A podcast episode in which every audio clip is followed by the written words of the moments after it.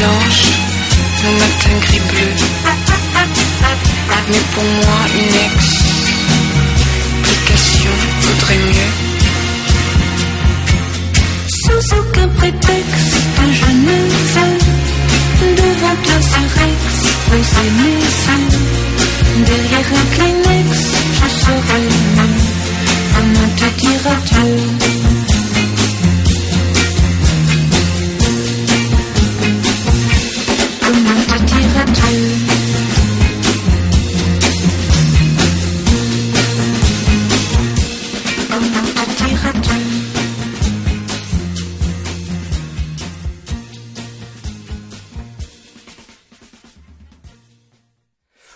León, bienvenidas, bienvenidos aquí a Irola de Ratía. Estáis en Cinema por la Vena.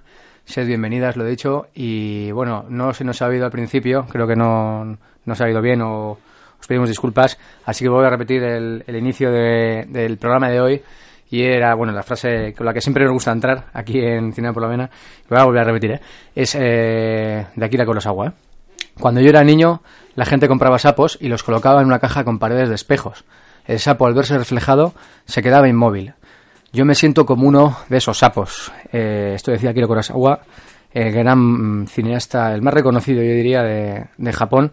Y es lo que nos vamos a... El, el programa de hoy va, va sobre, sobre una de sus películas, igual la más occidental de todas, Manu, Sí. y es El infierno del odio. Eh, largo y tendido, vamos a hablar de esta pedazo de película.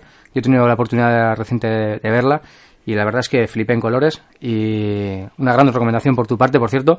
Flipaste en blanco y negro. Flipé en blanco y negro, aunque tiene un toque que luego desvelaré, bueno, que no vamos a desvelar, vamos Sí, a hacer... lo, lo vamos a desvelar. ¿no? Bah, sí, lo vamos a decir, que somos así. Y, y la verdad es que me, gust- me gustó mucho. Es una peli policíaca, es un thriller, no sé, tiene todo. Creo que el programa de hoy, aparte de que va a ir enfocado en, en esta peli, también, por, por ende, la, la figura, inmensa figura de, de Akira Kurosawa, ¿no, Manu?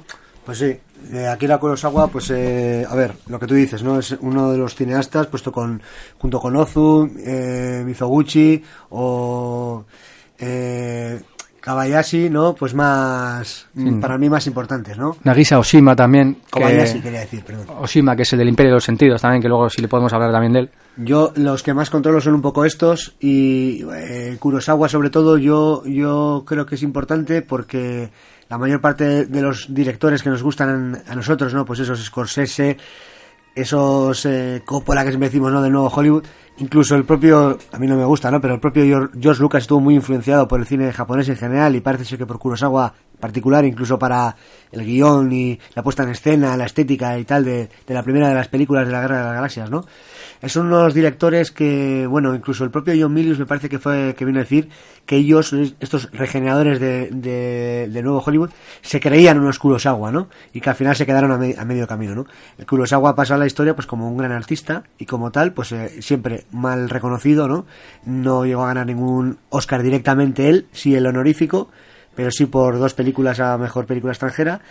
Eh, entre BAFTAs, León de Oro, bueno, tiene muchos premios, ¿no? Pero le falta ese reconocimiento, ¿no? Que igual es el más occidental o el más comercial.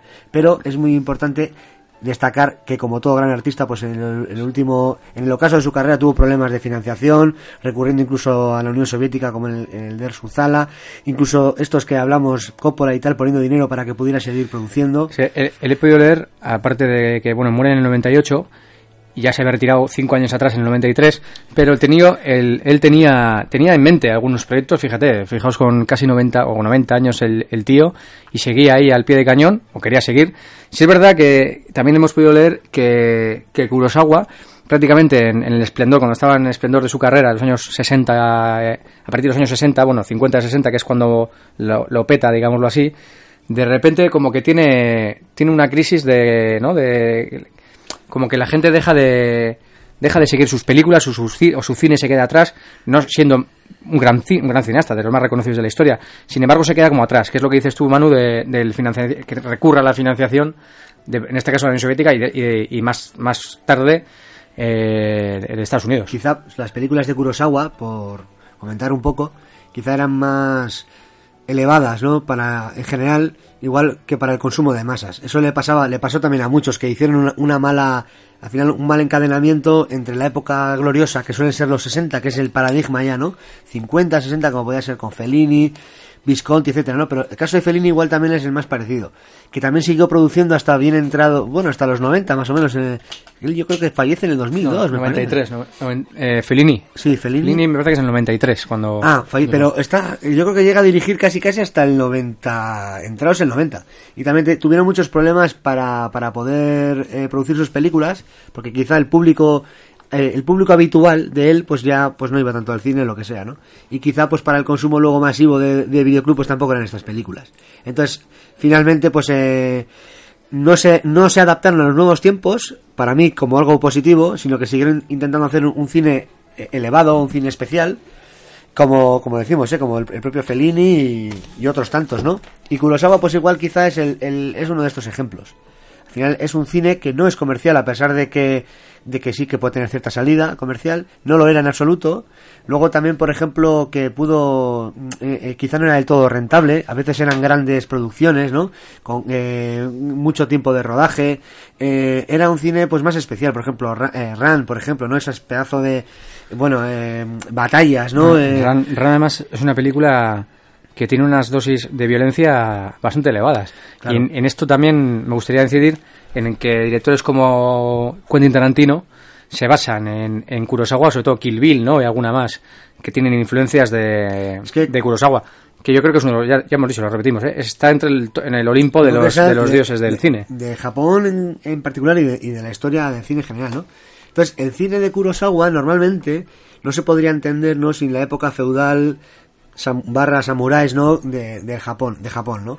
Que es algo que a mí también se me escapa y por, por eso a veces eh, las películas de Kurosawa también, para nosotros desde Occidente, ¿no? Entre comillas, nos cuesta un poco entenderlo más porque quizá una película medieval occidental, por ejemplo, haya transcurrido en Italia, en Francia o en Inglaterra, sea más fácil de entender para nosotros que lo que transcurre en el Japón, porque la- el, el, el quiebro cultural es, es bastante más fuerte, ¿no? De todas maneras, yo creo que en esta película, eh, la que nos atañe hoy, El infierno del odio, yo creo que es todo lo contrario, ¿no? Es la que más igual fácil, entre comillas, se puede ver dentro de la filmografía de, de Kurosawa, porque es que la influencia eh, norteamericana en este caso, bueno, o cine negro o cine policíaco estadounidense es clara. Eh, estamos hablando de que Kurosawa es un gran admirador de John Ford, de Visconti, de Howard Hughes eh, e incluso hasta de Novel Bass.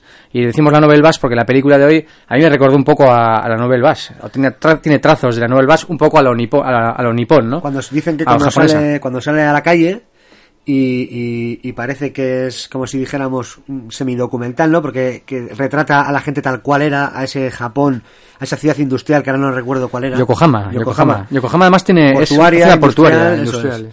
Y, y, por ejemplo está muy bien hecho eso, ¿no? Que ya iremos comentando, ¿no? Pero por seguir dando un poco alguna pincelada a, lo que hacía este hombre, pues sí que es verdad que normalmente elegía las historias tanto si fue, tanto adaptando, por ejemplo, como adaptaba a Shakespeare o el Ran, si no me equivoco, está adaptando a Shakespeare o a otros directores, eh, perdón, a otros escritores de épocas previas o de épocas actuales, le daba siempre esa pátina de, de feudalismo, ¿no? Entonces sí que es verdad que a veces se nos escapa, pero quizá es muy shakespeariano también, entonces nos está hablando todo el rato de, de cosas que en el fondo podemos entender porque son pasiones, ¿no? Eh, el odio, tal.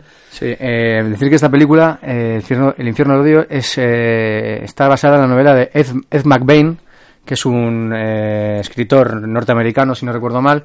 Y bueno, pues... eh, Sí, de, de novela negra. de novela negra, ¿no? Que no suelen ser no- novelas muy, muy, gran- muy largas. Yo creo que hay alguna, si no eh, recuerdo mal, podemos mirar, pero hay más, muchas más adaptaciones, ¿no? De, de este hombre, ¿no? Y luego, pues como decimos, que luego hay excepciones. Por ejemplo, la de, la de Vivir, esa también transcurre más o menos en la época actual, que sobre la- una enfermedad, ¿no? La del perro rabioso y tal, recuerdo. Pero luego la mayoría, la mayoría que he visto, que tampoco he visto, No, tiene yo, mucha... yo quiero decir de aquí desde que yo no he visto toda la filmografía. Tiene como 30 películas. Yo he visto, habré visto 10 o así películas. Y, y bueno, y desde luego, pues no todas igual son, son obras maestras como Los Siete Samurai, que es igual la peli más reconocida de él, o Yojimbo, o Dersuzala, o, o, Eso es. o, o Rashomon, ¿no? que es otra también de, Muy de, las, de las más importantes.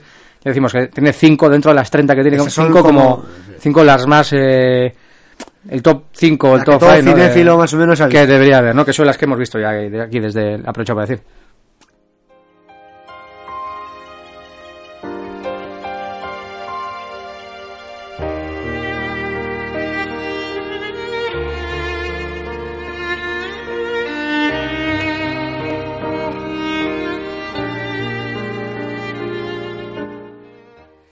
Bueno, pues eso, eh, esta era, un poco la introducción a lo que es el... Es que la figura de Kurosawa yo creo que abarcaría más de un programa, porque es que ya decimos, eh, tiene, tiene una cantidad de películas, una filmografía excelente y, y bueno, tiene desde, desde... Empezó su carrera el año, el año 43 con El perro rabioso, o no sé si es El perro rabioso o otra, creo que es... eh, el gran, el gran judo, el gran Tiene judo. antes, pero el gran la judo. primera igual más con más salida comercial fue la del perro. Eso, que Eso. esa también tiene Perro Rabioso es de oportunidad 49. verla. 49, sí. Y hasta el 93, que esa, es... muy, eh, esa es muy americana también, muy occidental. Lo que pasa es que antes de que se nos olvide, esta película, por ejemplo, me ha recordado que hay como una especie de, de movimiento circular entre sus películas, ¿no? Que es que conecta, cuando se trata de películas del Japón feudal, parece que nos está hablando de cosas de ahora, y cuando estamos eh, con el cine de ahora, como por ejemplo en la película que nos atañe hoy, del infierno del odio, también, nos, eh, también estamos hablando de, de, de estética también un poco samurái, porque no hay que olvidar que Gondo, el protagonista, tiene, pues reúne todas las características arquetípicas de samurái, Sí, por lo- ejemplo. luego ¿no? diremos, luego diremos eh, la figura del grandísimo Toshiro Mifune, que es un factor fetiche de Kurosawa, y en otras pelis también sale.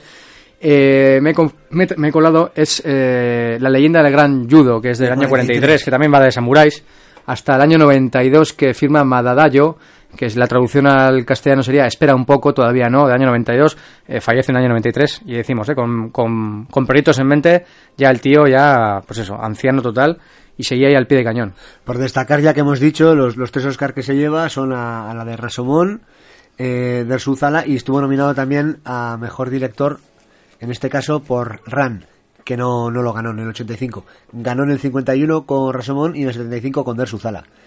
Pues eso, que como decimos, es muy importante también la figura de estos dos actores que hemos dicho, ¿no? Que, a ver si lo digo bien, Toshiro Mifune, que es el protagonista de Gondo, y eh, Tatsuya Nakadai, que es el que hace de policía eh, Sí, en, en la película. Es el comisario To- To- Tara- Tara- Ta- em, no sé si lo digo, en Takada creo que es. Ahora lo busco. Son dos, son dos actores que justo, pues la mayor parte de películas que he visto yo de, de la época, pues esto, de los años 50, 60 eh, de Japón, pues justo están protagonizadas más o menos por él. Y luego también me llama mucho la atención que Mifune tiene el honor de haber sido, o haber servido también de, de nombre para una película que, que fue muy importante dentro del cine dogma. No es que sea un homenaje a Mifune, pero sí que de soslayo pues eh, habla de la importancia de este cine, ¿no? De, de samuráis y tal. No hay que olvidar que muchos de los instigadores del dogma pues vienen de también de admirar el cine, entre otros de Kurosawa y estos directores, ¿no? Que es una película, como digo, la de Mifune, aquí se tradujo como Mifune en, en castellano, luego sin embargo en inglés era Mifunes Last Son, ¿no? La última canción de Mifune. Y es una película del 99 de Soren Krag Jacobsen, que es un- también uno de los, bueno, principales junto con Lars von Trier y Wittelberg y tal, eh, y Susan Bier, instigadores de, de este cine, ¿no? O sea que al final estos dos precisamente, a pesar de que sean dos actores, eh, japoneses han tenido mucha mucha trascendencia eh, cultural no y pop porque son los dos actores que más han trascendido no por ejemplo sin ir más lejos otra de las películas imprescindibles de Japón no la de Arakiri de Kobayashi que a mí me gusta especialmente tanto la peli como el director pues está protagonizada también por Nakadai. Y por ejemplo pues otras películas como El rostro ajeno también de de Hiroshi Teshigara, es más complicado decir, también está por Nakadai, luego Mifune sale en casi todas las películas de Nakadai de, de Kurosawa, en todas las importantes, en el más allá de Kobayashi también sale Nakadai, en Yojimbo salen ambos también, eh, haciendo además similares... Sí, bueno, sí. no, eh, aquí Bueno, cambia... Yojimbo, Yojimbo, Yojimbo cambia de registro. Nadakai hace de malo malísimo. De- de villano Y sin oficial. embargo, en, en, en El Infierno del Odio, que luego, por cierto, un pequeño inciso, El Infierno del Odio tiene un montón de títulos. eh, está El cielo y el infierno, eh, arriba y abajo, ¿no? Que es, al final es la casa de la colina, pero bueno. Sí. Pero vamos a quedarnos un poco para hacer un inciso con Yojimbo, que estáis escuchando de fondo la magnífica banda sonora. Eh, bueno, es acojonante esta película, tengo que decirlo así. ¿eh? Me, me Sí, podemos encantó. Me encantó. Y es que es el inicio, el intro, que viene aquí a continuación, es que es tarantinesco total.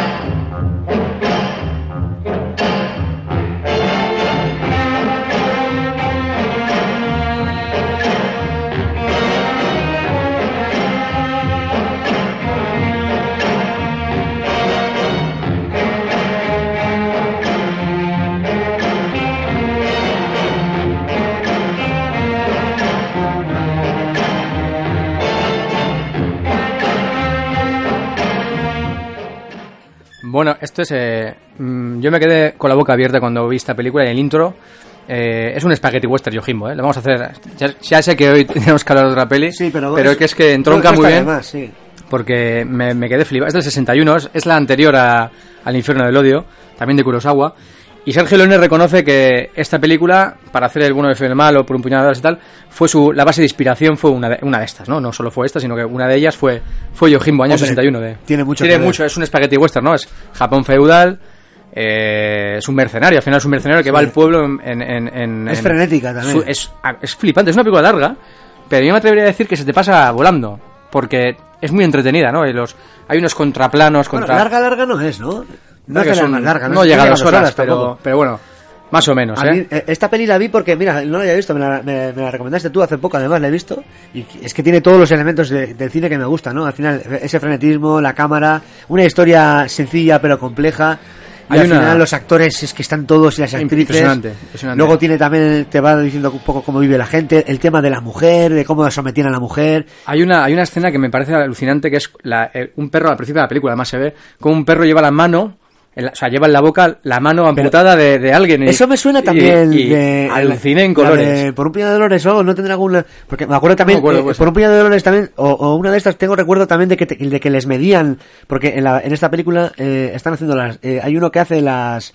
las los ataúdes, ¿no? Como en la de un puñado de, dólares. Y luego también hay otra- peli que creo, si no me equivoco, es de, de Hill, eh, que es la de la de El último hombre The Last Man o algo así, no me acuerdo, de Bruce Willis, que es un reboot que llaman, que también se basa en Yojimbo totalmente, que es que ya ese es western western y esa es calcada, ¿eh? que es un tío en medio de dos como facciones enfrentadas que es, Bruce Willis, ¿no? Otra de la, ya, para meternos luego en, en, en, en- la de hoy, ¿eh? en la de Infierno del Odio, para acabar un poco, ¿eh?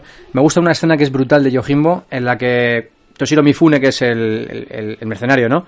En esta película, El prota. se, el prota, se sube a una especie de, de, de andamio para ver la lucha entre los dos clanes rivales y el tío como sonríe, se la pela todo y es luego porque le está jugando un poco a ver, la- a, a ver las fuerzas, a ver, a ver dónde se va, ¿no? Parece- ahí el tío parece que, que es una especie de, de falsa moral o amoral, pero ves que al final el único que tiene moral es él y que el resto del pueblo, quitando a alguno que le ayuda al final, eh, no tiene ningún tipo de moral, ¿no? Bueno, el único que lo digo es el cocinero, ¿no? Un poco el, el hombre el que al final y tal. Pero luego, por ejemplo, antes de que se me olvide también, eh, entroncando un poco con, con estos actores, hay una película que yo creo que llega a recomendar, que es un tríptico también de Kobayashi, que se llama La condición humana, que tiene tres partes. Y esa película también es japonesa, pero tiene un toque muy occidental, que me recordó, ahora viéndolas ya, ¿no? Con un poco de recorrido, también a la del infierno del odio, ¿no? Porque es una forma de rodar muy americana, en el buen sentido de la palabra, ¿eh? En el sentido clásico y tal, pero, afortunadamente, sin esos tics asquerosos que tiene Hollywood, ¿no? De presentarte a las personas tan perfectas y tal, ¿no? Por, tan arquetípicas o con un código de honor tan fuerte o moral, ¿no? Por ejemplo, aquí, por poner un ejemplo, Gondo, el protagonista de la primera parte, ¿no? Del infierno del odio, al final es un tío que duda. O sea, en el primer momento cuando cree que su hijo es el secuestrado dice pago lo que sea, cuando sabe que no lo es, ya empiezan las dudas y, le- y cuesta entrar en razón, ¿no? Al final hay un, eh, un dinero, Bueno. hay una moral, eh, sin embargo yo me imagino el típico era americano y nos lo presentarían ya, vamos, implacable, Sí, ¿no? Porque es que en esta peli, que luego, la- cuando la vamos a estripar, que la vamos a estripar en breve, Sí. Eh, uno, el tema principal, aparte de que es, un eh, es una película, es un thriller, es un género policíaco y tal, va de esto, ¿no? Que acabas de decir, es, es el rollo moral, ¿no? Los, los, los, los complejos morales o, o- o los, los mecanismos morales que le, que le aparecen que, que- que le aparecen a este hombre, que le pueden pasar a cualquier persona, en el es un hombre hecho, hecho a sí mismo en el sentido de la palabra ese de que es un industrial que además no tiene herencia de no es un rico de Que venía de- que venía, que venía de desde aprendiz, abajo de eso es de- viene desde abajo consigue una fortuna además hace una jugada maestra para luego quedarse con la for- quedarse con la empresa no entre las acciones y tal igual Eh, bueno luego no, no vamos a hablar Ahora más hablamos mejor, sí. pero luego al final es eso, ¿no? La moral es una especie de... El de- honor el honor, el honor este nipón, ¿no? Que Samurái, también, un samurái, poco. es un poco- Él es un samurái moderno, samurái, ¿no? sí, es un samurái moderno.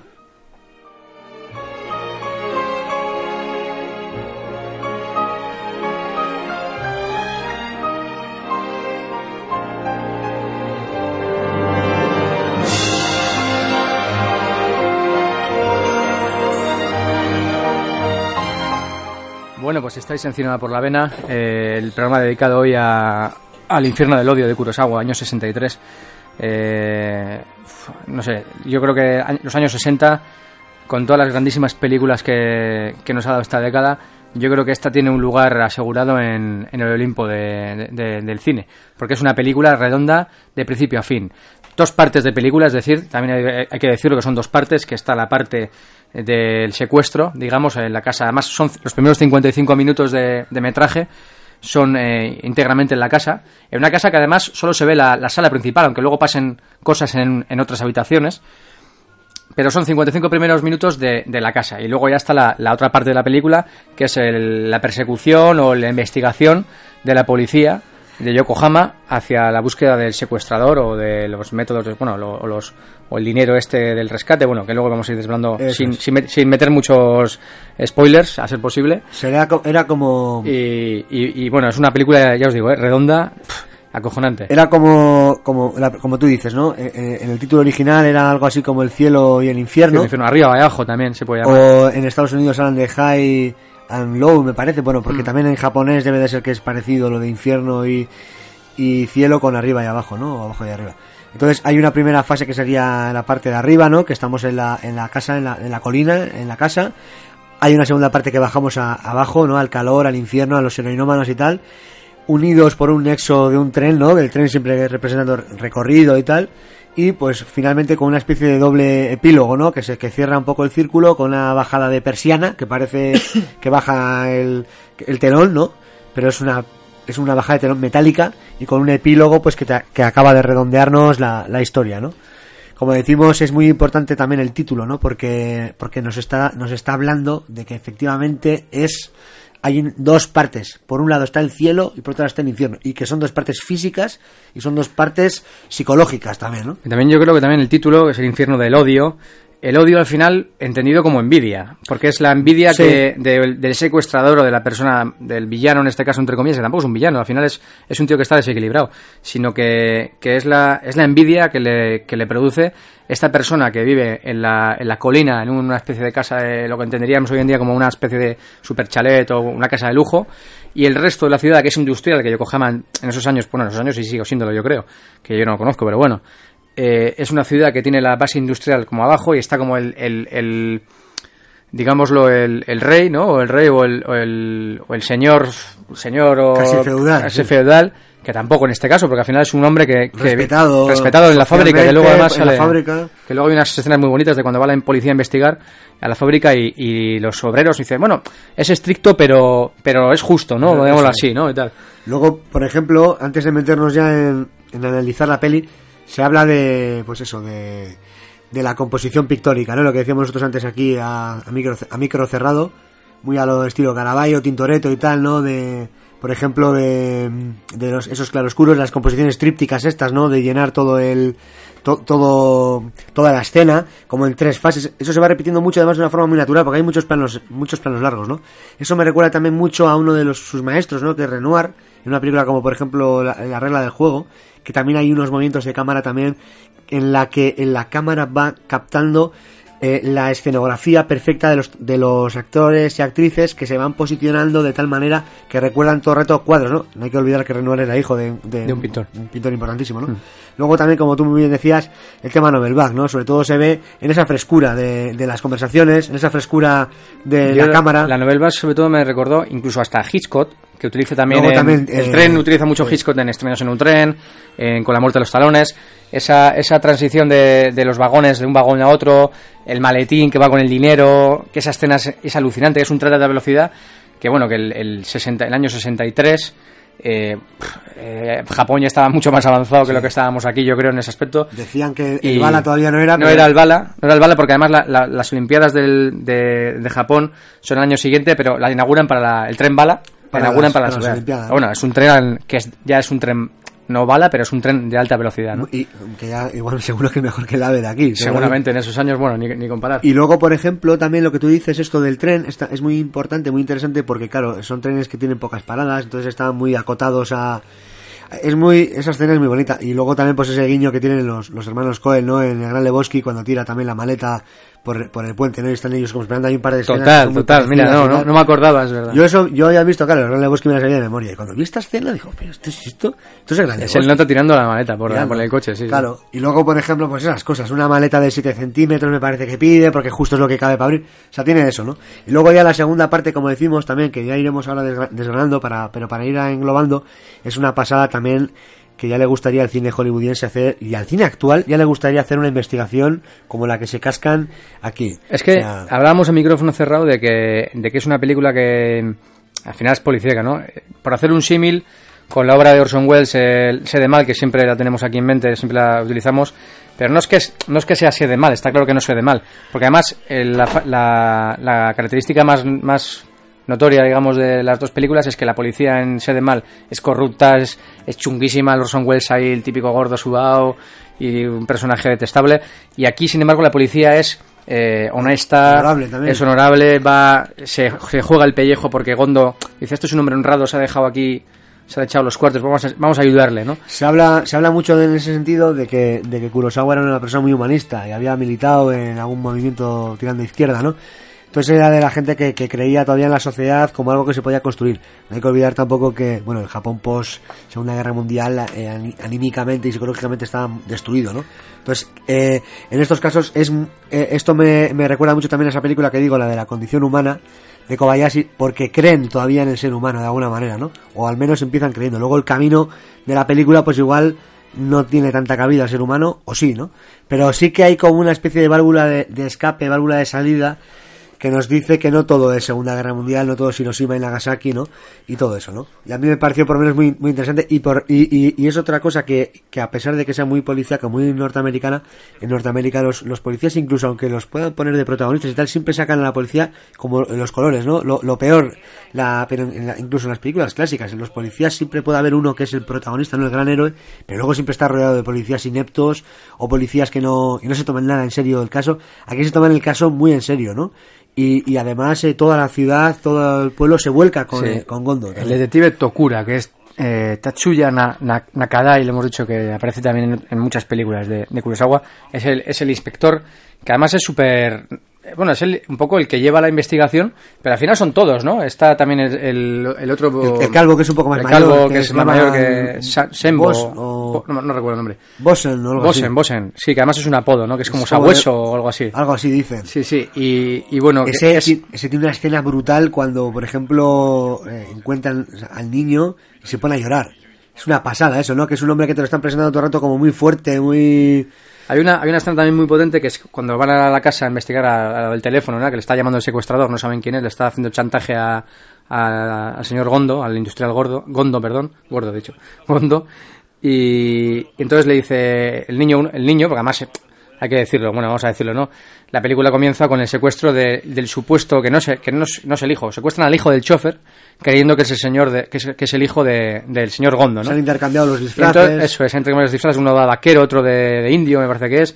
Y, y claro, ahí surge el quid de la, de la película es este, ¿no? El, el, el dilema que le surge a este hombre, porque no es su hijo en realidad, al principio cuando, cuando piensa que es el hijo, dice, guau, va, sí, sí, sí, sí, yo pago los 30 millones de yens, no sé qué, sé qué igual, y de repente se da cuenta de que no es su hijo, de que es el, el amigo, de, bueno, el hijo del chofer, Se le cambia la cara. se le cambia la cara y ahí es cuando ya el rollo dice mira lo que me ha costado llegar hasta aquí y claro no puedo tampoco dejarle tirado a este hombre soy una persona ante todo soy una persona Íntegra. íntegra y voy a dar pues bueno no puedo obtener el- mi jugada maestra industrial el, jefe de que iba a ser el que iba a ser el máximo accionista de la empresa de zapatos que es una que es un- una, una, una una, empresa de Nacional, que zapatos nacional eso es que además es muy es muy bueno porque además está con los industriales al principio de la película que es acojonante la escena, que están ahí, además luego les echa de casa y tal igual. Dice, ¿cómo vas con esta mierda de zapato? Esto es cartón, esto es baratija, ¿no? Que es muy potente esa escena, lo dice, aunque No. lo tenemos en japonés, La- pero en castellano es muy potente. La, la primera escena es imprescindible, ¿no? De repente abren que están tomándose como unos whiskies y tal y están hablando de, de cosas de empresa de una forma eh, muy natural, ¿no? Hay una hay una mesa. Hay cuatro y personas discutiendo sobre una En empresa. la mesa hay todos zapatos de colores en Eso la es. mesa, ¿no? Es muy potente. Y luego, por ejemplo, pues están hablando de que, de que le quieren apartar y tal, ¿no? Y Dice, él no dice... ponerse el nombre de zapatos nacional a esta basura de... Eso es. Él dice que no quiere, que, que él prefiere ganar menos, ¿no? Tener menos margen, pero que hacer zapatos de calidad, calidad. Para, para todo el mundo y tal. Él, él viene de abajo, él viene de haberlos hecho, no sé qué, ¿no?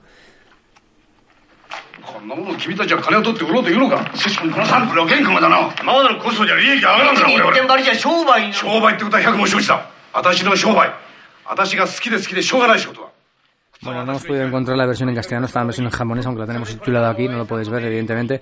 Y bueno, está la, está, es que Toshiro Mifune es un actor absoluto, o sea, de, de, de unas, de unas, de unas características, además, bueno, es, se le ve mucha presencia, ¿no? Es, es un actor con mucha presencia, mucho carácter, se le nota.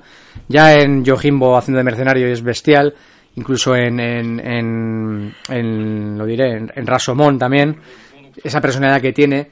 Y aquí también no es mucho menos, aunque es una película más eh, contemporánea de los años 60. y Más tal. contenida también. Más contenida. Sí es verdad que la primera peli, la- los- lo hemos dicho, la primera parte de la película es, es la figura, es el, es- es- gira en torno a la película, a torno a- en torno a él, y la segunda parte es otra, ya no sale tanto, sale al final un poco también. Y Luego es, es muy importante, yo creo también, incidir un poco lo que estamos diciendo ahora, de que esta primera parte, este especie de, una especie de, de Prólogo. de prólogo y tal, porque es muy importante porque se juega constantemente hasta que la primera que ve la película, ¿no? Se juega que puede ser que, que el secuestro del menor tenga mucho que ver con eh, la jugada maestra, entre comillas, ¿no? Y, y mercantil que quiere hacer él dentro de la empresa. Él, él eh, ha pedido un préstamo para comprar las acciones de tal manera que tenga más que el Más resto. que el resto. un cuarenta y pico por ciento, que es más que el, el gran jefe del que hablan, ¿no? Que supone que es el fundador o lo que sea de la empresa, de los otros, y de los otros tres juntos, ¿no? Hay una es el cuarto, entonces lo que necesita es, es ese dinero. Y, y coincide más o menos la cantidad por la que se hipoteca con la cantidad que éste le pide, que le pide el secuestrador que todavía no sabemos nada, ¿no? Entonces, eso, ese juego, es muy grande, porque yo cuando vi la primera peli la primera en la película, estabas constantemente pensando, esto le están presionando para que, bueno, pues para que, para hacerle la cama. ¿Por qué? Porque ahí está la figura también del Judas oficial, ¿no? Que es su mano derecha, que habla que ha sido mano derecha no sé cuántos señor, años. señor Watanabe, Watanabe. Ese, eh, ese hombre, lo que ya le vemos en las primeras escenas eh, hablando con los otros, como medio pactando lo que van a decir y no sé qué, ¿no? Me gusta también el, el- el papel de la mujer, de, de la mujer de- de- del señor Gondo, que es como es la le recibe a los empresarios y además cuando ya les echa de, de la casa les echa de la casa eh, de Toshino Mifune dice ah ya se van dice mi marido no viene a, a despedirlos ¿no? y se quedan todos con una cara de, de, de- de- no de sorpresa están como conteniéndose no dice no no tu, tu marido nos ha nos ha mandado a la mierda no Pero es muy grande que, que a, la mujer la tiene, sí, es- parece ser que la quiere, la de tal. Sí, pero la tiene muy de sirvienta, la, ¿no? eh, eh, la mujer, eh, hay dos o tres veces que se acerca interesándose y dice que las mujeres no saben de esto, las mujeres no saben de esto, no, a las mujeres esto no les interesa. Sí, al final es, eh, se ve. eh, se ve también un poco el machismo de la época, el, La ma- época el en cine Japón, en general, Japón, una sociedad profundamente eh, patriarcal, ¿no? Luego El también sentido del honor y... es muy importante también lo que decimos, los guiños que hay a, a- a la cultura occidental. Por ejemplo, los niños van vestidos de, De- cowboy, cowboy. y tal. Luego, la forma que tienen ellos de vestir se aleja mucho de otras películas en las que incluso los hombres van vestidos más como, como con una estética japonesa, ¿no? Aquí va vestido como un, Más norteamericano. Además más con el vaso de whisky en la mano. El vaso de whisky, eh, eh, con ese bigote, yo creo que tirando occidental, el pelo combinado y co- al, cor- al estilo corte de años 50-60. Sin embargo, sin embargo coches. ella, sin embargo ella viste con la, con la manera tradicional japonesa de, pero de- ¿no? de- porque ahí está yo creo que porque ahí está ejerciendo de mujer porque vienen de fuera y tal eh, vienen eh, Hmm. Sí, y- vestida como- porque luego cuando tiene que ser eh, cuando tiene que vestir normal viste normal Desconozco igual como la palabra, pero bueno, me suena un poco a concubina, ¿no? Digamos, tampoco a concubina porque es otro tipo, otro Sí, estilo, pero ¿no? sí, casi. Vestida tradicional, la Lara tradicional japonesa, ¿no? luego es que ya te digo esa primera fase es, es la más doméstica no que tú te crees todo el rato que está en un rascacielos hasta que te das cuenta de que es una casa porque hasta que no no les ves un poco salir y tal no te das cuenta que es que es una casa parece un rascacielos Entonces, esta es la época, esta es la, dentro de la película, pues la, el momento más claustrofóbico, ¿no? Que está muy bien hecho. Se ve que hay más eh, eh, estancias dentro de la vivienda, pero no salen. Eh, hay una imagen también arrolladora que es la de la ducha, porque bueno, eh, hay una especie de, hay una comunicación, hay una serie de comunicaciones con el, con la persona que, que pide el rescate. Entonces él está debatiéndose entre la vida, o sea, entre sí y no, ¿no? Es muy Entonces, potente. Pasa en la ducha que hay una especie de, de ducha No, también, como se dice, de limpieza, ¿no? También moral. Y, y eso es lo que, ¿no? De pulcritud o es un poco la, la metáfora, ¿no? Y es cuando sale de la ducha, cuando ya tiene que coger el teléfono para que no le pillen que está en la policía en medio y tal, y es cuando coge el teléfono y, y ya dice que sí, que va a, que va a pagar ese dinero, que, que cómo lo hace, que tiene que hacer y tal. Pero hasta ese momento no sabemos si va a pagar o no, ni la, ni la propia policía lo sabe, que está rodeándole y la mujer, y está todo el mundo presionando para que lo haga. Y Es- el pobre es padre muy- del niño, es muy alucinante. con la cabeza bajada y tal. que cuando yo vi la, primera- la película esta cuando entra la policía que sale, que aparece vestida con uniformes de, de otra empresa para no es para no llamar la atención de que supuestamente le están vigilando por las ventanas porque tiene una ventana que se ve la casa desde la colina y dice coño te están vigilando desde, desde abajo no de alguien te ve porque es que sabe sabe totalmente tus movimientos entonces le manda a cerrar las cortinas totalmente las luces que no se enciendan Dice, usted, y cuando le llama uno el secuestrador nuevamente, dice, ¿con quién está? Está con la policía. Dice, no vaya a la policía y tal y cual.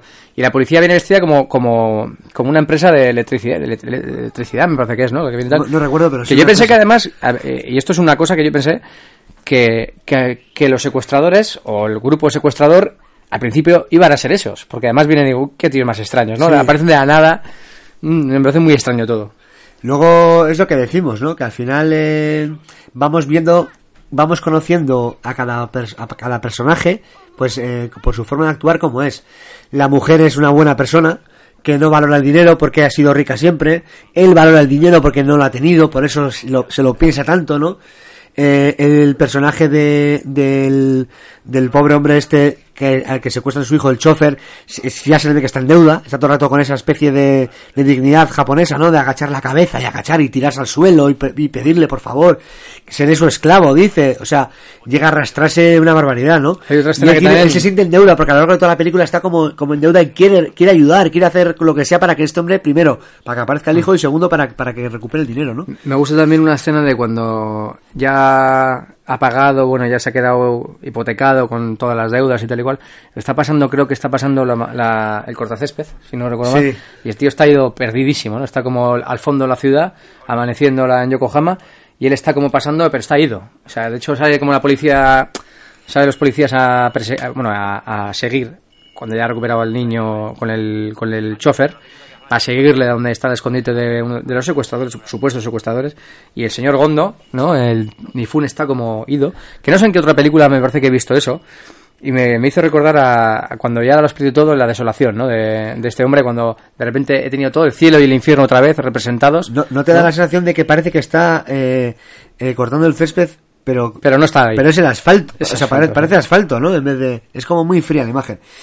Y eso es lo que decimos, vamos viendo todo. Luego también el, el policía, pues se le ve pues eh, esa honestidad, ¿no? De, de ambos policías, ¿no? El, el, el protagonista un poco y el, y el más, eh, que es un poquito más mayor y más calvo. Luego hay otro que parece que no tiene mucha importancia y a, lo largo de la película va adquiriendo cada vez más importancia.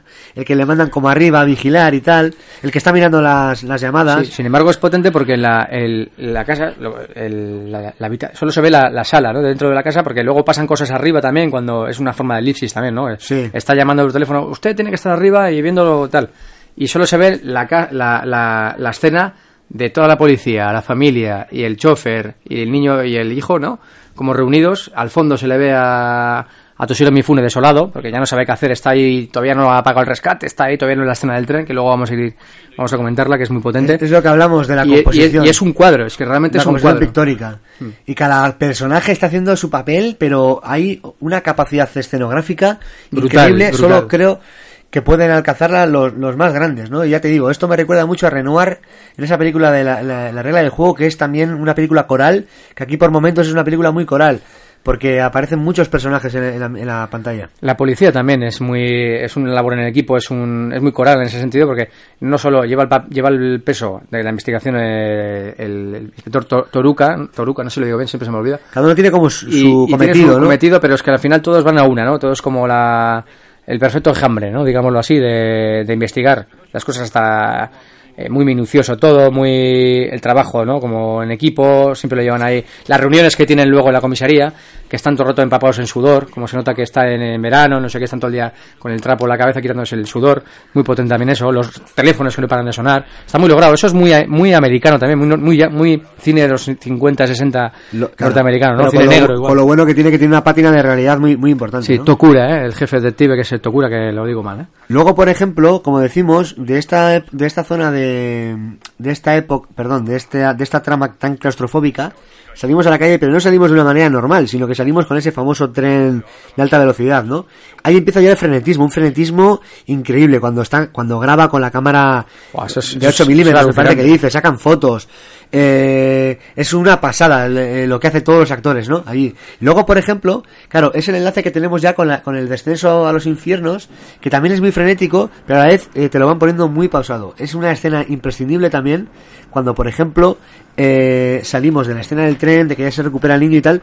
Entonces, están comentando dos eh, policías desde abajo. No me extraña, mira, es que esto parece desde aquí arriba, desde aquí abajo, aquello en la colina Parece un castillo, ¿no? un castillo y tal. Y de repente, la, la misma cámara que está enfocando esos dos policías se mantiene fija, los dos policías se mueven del encuadre y vemos al asesino y sabemos ya que es el asesino, porque si no, ¿por qué van a grabar a una persona? El asesino no, el secuestrador. Secuestrador. ¿Para qué van a, a grabar a una persona que, eh, que no tiene nada que ver con la película? Entonces, Sí, aquí hay, hay una unión también con Hitchcock en el sentido de hacer dos tramas diferentes, ¿no?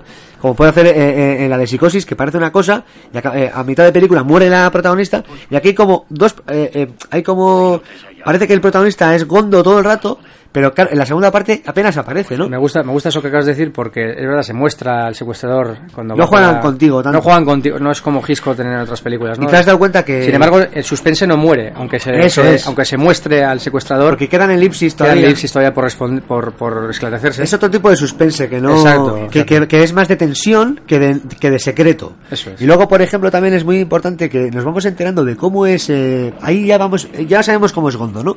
Ahora vamos a saber cómo es el, el secuestrador. ¿Y cómo lo sabemos? Pues primero con la relación que tiene ante los periódicos. Los primeros periódicos que ve es de ufanía, de orgullo, ¿no? De, mira, mira, me ha salido bien, eh, 30 millones de, de yenes y tal. Sí, pero él no está tampoco conforme porque a Gondo lo tratan como un héroe en la prensa después. es ¿no? que luego, como o sea, hay una utilización también de la prensa y tal, un recurso muy bueno que hace la- entre la policía y él, ¿no? ¿Qué ocurre? Que el tío empieza a desesperarse y ya empezamos a ver el pánico, algo que los psicópatas históricos norteamericanos y tal no se muestra. Y aquí le vemos temblando, le vemos que tiene miedo y le vemos que no quieren que le cojan, que en el momento en el que le cogen intenta introducirse la heroína para suicidarse. O sea, Sí, sí. él va de fuerte, va como de esa especie de superhombre nietzscheano, pero al final Es, es muy potente también que el, el- la- la- cómo se muestra el mundo de la, de la drogadicción, los yonkis, y cuando van ahí los policías y cuando van a, a las zonas en las que van a comprar la heroína y es tanto que parecen zombies, ¿no? Los yonkis, la utilización de las drogas en una época en la que encima en Japón, yo creo que eso es un- era un tabú enorme, ya lo era en el cine Hollywood clásico, ¿no? En- otra vez, sea de mal que también aparece la primera vez con Janet Leigh ahí hablando de marihuana, hablando de La no sé qué, igual. La la primera, primera. es la primera que muestran en el mundo de las drogas un poco eh, a- hablar a- tan abiertamente. En este Pero bueno, el propio Orson Welles reconoció que no tiene ni idea de drogas y Eh. habla de, de marihuana como si fuera heroína, porque el, lo, lo, lo que le provoca la, la marihuana a los personajes es como la heroína, ¿no?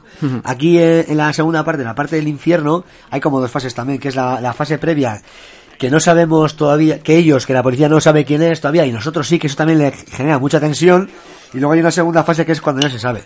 La fase de cuando no se sabe es la investigación pura, pero acojonante. Y luego como vamos sabiendo poquitas cosas. Hay un momento también de pánico cuando parece que el niño otra vez ha vuelto a desaparecer, cuando están llegando, cuando por fin con el dibujo que había hecho el niño, con una serie de cosas que tenía como una herida, que llevaba siempre en la mano una venda. O sea, todo eso es una pasada, cómo lo van sacando poco a poco al niño, no sé Son qué. un montón de detalles, ¿no? Que de lo, lo del dibujo, que es, que Y, es la- alucinante. y- y ya cuando se sabe ya que, que ven a los yonkis que, ha- que han- le han ayudado a él, que le han, han sido asesinados por sobredosis, que luego lo utilizan también, eh, eso, esa, ese punto de partida lo utilizan para, para atrapar a- al, al secuestrador, es muy grande cómo cambia luego de cuando ya saben quién es. No van y lo cogen al momento, quieren No. cogerlo infraganti, saben lo de la heroína, mandan, la, eh, mandan una carta como si hubiera sido mandada por, eh, escrita por los heroinómanos, saben el modus operandi, saben a quién le compra más o menos, y ahí empiezan a investigar, y la escena esa de ya de cuando el gato y el ratón, cuando le van a coger, que se van, que va- ac- acuden como a un bar de fiesta que suena twist, suena jazz, Buah, esa es una escena hay, que lo- hay- vamos a, a- a hay marinos, hay, hay incluso Hay negros, negros, sí. porque son norteamericanos, twist y rock, y rock ahí, es- rock, parece, twist, jazz. parece- parece San Francisco el lugar de Yokohama, ¿no? Parece la típica, las típicas pelis de cuando vuelven del puerto Sí. los- en la Segunda Eh, Guerra Kelly, Mundial, parece. los, los norteamericanos, ¿no? Sí, sí. eh, y luego eh, hay un fondo con latas de Pepsi, con Cinzano, me parece que también sale sale Sí, sale por ahí. Es- me, me sorprendió muchísimo, ¿no? Digo, joder, para ser Japón, o eh, la idea que tienes de Japón, el cine japonés, es el típico, como hemos dicho al principio, de katanas, de samuráis, no sé qué es igual. Bueno. Y de repente tienen este tipo de cine que te quedas como... ¡puf! Perdieron la guerra y al final ganaron los norteamericanos y se impusieron culturalmente. ¿No?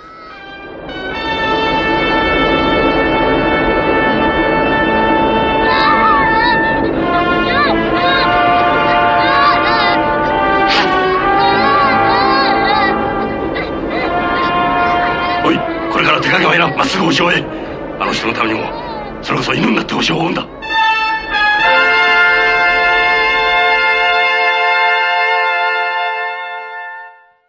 Bueno, pues ahí estaba la escena, magnífica escena de- del tren, que ya os, ya os decimos, eh, son como 10 minutos de... Es una escena muy larga, la verdad, pero es que te... La te- Te, quedas, te quedas alucinado, yo me quedé alucinado. la escena cuando, cuando recuperan al niño es una pasada porque la cámara muestra una frialdad total.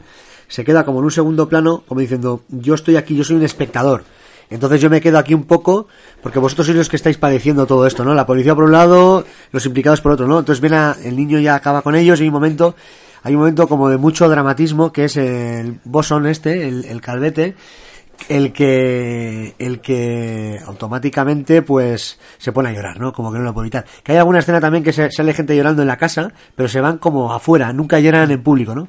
Y luego también después de esto viene la escena que hemos comentado, que, que pasa la cámara de grabarte a los dos policías a grabarte al secuestrador que va con los periódicos. Y es muy grande porque lo que le separa a, a la policía por un lado y al secuestrador es una especie de ciénaga eh, de barro asqueroso, ¿no?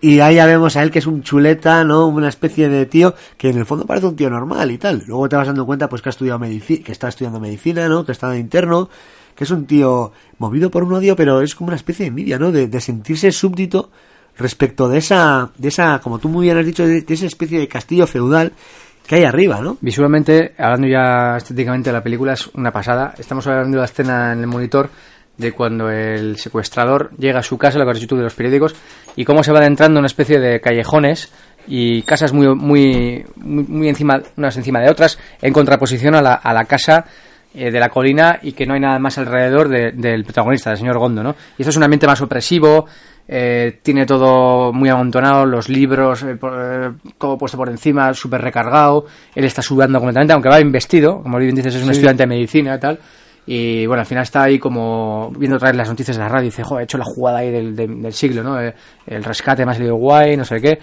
Y, y luego lo de los, lo de los yonkis, que viene a continuación, la casa de los yonkis, que está también muy bien hecha. El- La, escena de cuando se va entrando con la cámara en el coche, que el niño le va mostrando, por aquí he pasado, padre, por aquí he pasado. El sentido de la deuda que tiene el chofer, en este caso, por recuperar al, al hijo, a su hijo, con el señor Gondo, que es que al hijo, por, a fíjate, ha sido secuestrado, pero el, el honor, la falta, el- la deuda que tiene moral o económica, o de- llamémoslo así, el chofer con el protagonista, hace que el niño, aunque haya sufrido un secuestro, Le estaban machacando le estaba sí, machacando sí. y dice, no, no, no. la propia policía le dice. Sí, sí, de, oye, usted, que deja, al que niño. deja al niño que acaba de detective una, una situación traumática. Hay un momento muy bueno también que, mira, lo- viéndolo con, eh, pues con, mi, con Sibyl el otro día, ¿no? con, mi, con mi pareja, nos llamó mucho la atención eh, que eso sí es muy novelback también. Cuando están en la calle, están esperando, claro, va- hay varios coches, están hablando por radio, ¿no? Se van cambiando incluso de ropa para que no les pillen, poniéndose gorros y tal. Y es muy grande que están parados allí el, el, el, el- inspector este que hemos estado todo el rato hablando de él, no me saldrá el nombre, Tuaruca, es Nadakai. el- Nadakai, el actor Nadakai actor. está ahí, están ahí todos y de repente vienen, están como mal aparcados, entonces, porque están siguiendo a- al secuestrador, y entonces aparece una moto policía y le dice como que no puede aparcar y le enseñan la, o sea, ese gesto me pareció buenísimo, como que le enseñan la, la placa de que son policías, porque claro, dice, eh, en muchas películas como que, que todo es posible, ¿no? Pues ahí no, están mal aparcados, oye, viene un policía, oiga, muévanse que aquí no pueden, oiga, y como que se podían haber cargado todo el, el operativo por ese detalle, ¿no? Y me pareció un detalle... Pero es un detalle que también el, el secuestrador, sabiendo quién es eh, Gondo y Gondo no sabiendo quién es él, le pide en esa escena, le pide fuego, ¿no? Le- él está pasando por la calle totalmente desolado, creo que es eh, Mifune, ¿no? Y está y, y le pide y le pide fuego con toda su cara, ¿no? Sabiendo quién es él. me- Hombre, eso es el fetiche, ¿no? De muchos de, Fetiche de- de los de los de los de psicópatas. los y psicópatas, tal, ¿no? ¿no? Conocer a la víctima sin que la víctima te conozca a ti, ¿no? Luego también hablando de Gondo, hay, hay algún detalle que me gustó mucho, ¿no? Cuando de repente, pues el secuestrador, como decimos, pide unos bolsos de un tamaño muy concreto para que quepa por, eh, por la ventana y tal. Hay un momento que dice la policía, hostia, pues sí que tienes razón, que caben eh, aquí no sé cuántos millones en... Caben 15 millones en un maletín de estos, ¿no? Pero es muy grande que, que los, los tienen que amoldar para que quepan y tal. Y hay un momento que, que Mifune ya como de mala hostia, coge, como quita tal, y se sienta como un obrero más, ¿no? Sí. Se sienta ahí como en una- esa posición de, de O sea, obrero febril. hacía- hacíamos carteras Y nosotros, bolsos, yo, ¿no? yo cuando empecé, cuando empecé a aprender con los zapatos también hacíamos carteras y bolsos saca y sus herramientas, ¿no? Y, y saca las, eh, las herramientas de un, de un obrero, porque él es que él viene de, viene, viene de la fábrica. de la manufactura y todo dice, eso. el- al principio de la película dice, yo llevo 30 años trabajando en esta empresa, no sé qué y tal. Y- Luego, eso, eso, ahí se ve un poco también el, el- el capitalismo, ¿no? También que, que empezaba a ver, está muy bien expresado, ¿eh? También de, por un lado, de esos, como decimos, ¿no? Gente hecha a sí misma, y por otro lado también las luchas que hay arriba, ¿no? De, de, de y, y- y de minimizar costes, pero hacer zapato peor. Tú fíjate, eso que es ahora algo tan habitual, pues en los 60 todavía se lo planteaban. Oiga, que yo quiero hacer zapatos en condiciones, que yo quiero que, que, que lleven el buen nombre de, de mi marca, que quiero que la gente se sienta orgullosa, que yo trabajo para el pueblo, yo hago zapatos buenos para el pueblo, no, no mierda, que empieza como a destrozar un zapato, como diciendo esto no vale para nada, esto no sé qué. Y el otro, pues no, esto la- las mujeres quieren moda barata y cambiar. ca- Pues no, eh, yo llevo haciendo esto toda la vida y no sé qué. ¿no? zapatos de calidad. eh. Zapatos de Hay, calidad. hay otro aspecto que me gustaría resaltar, que es el, el, el manejo de los objetos, lo- el simbolismo que tienen los objetos en esta película, ¿no? Lo, lo- voy a enumerar un poco, eh, más allá de que tengan sentido algunos, ¿eh?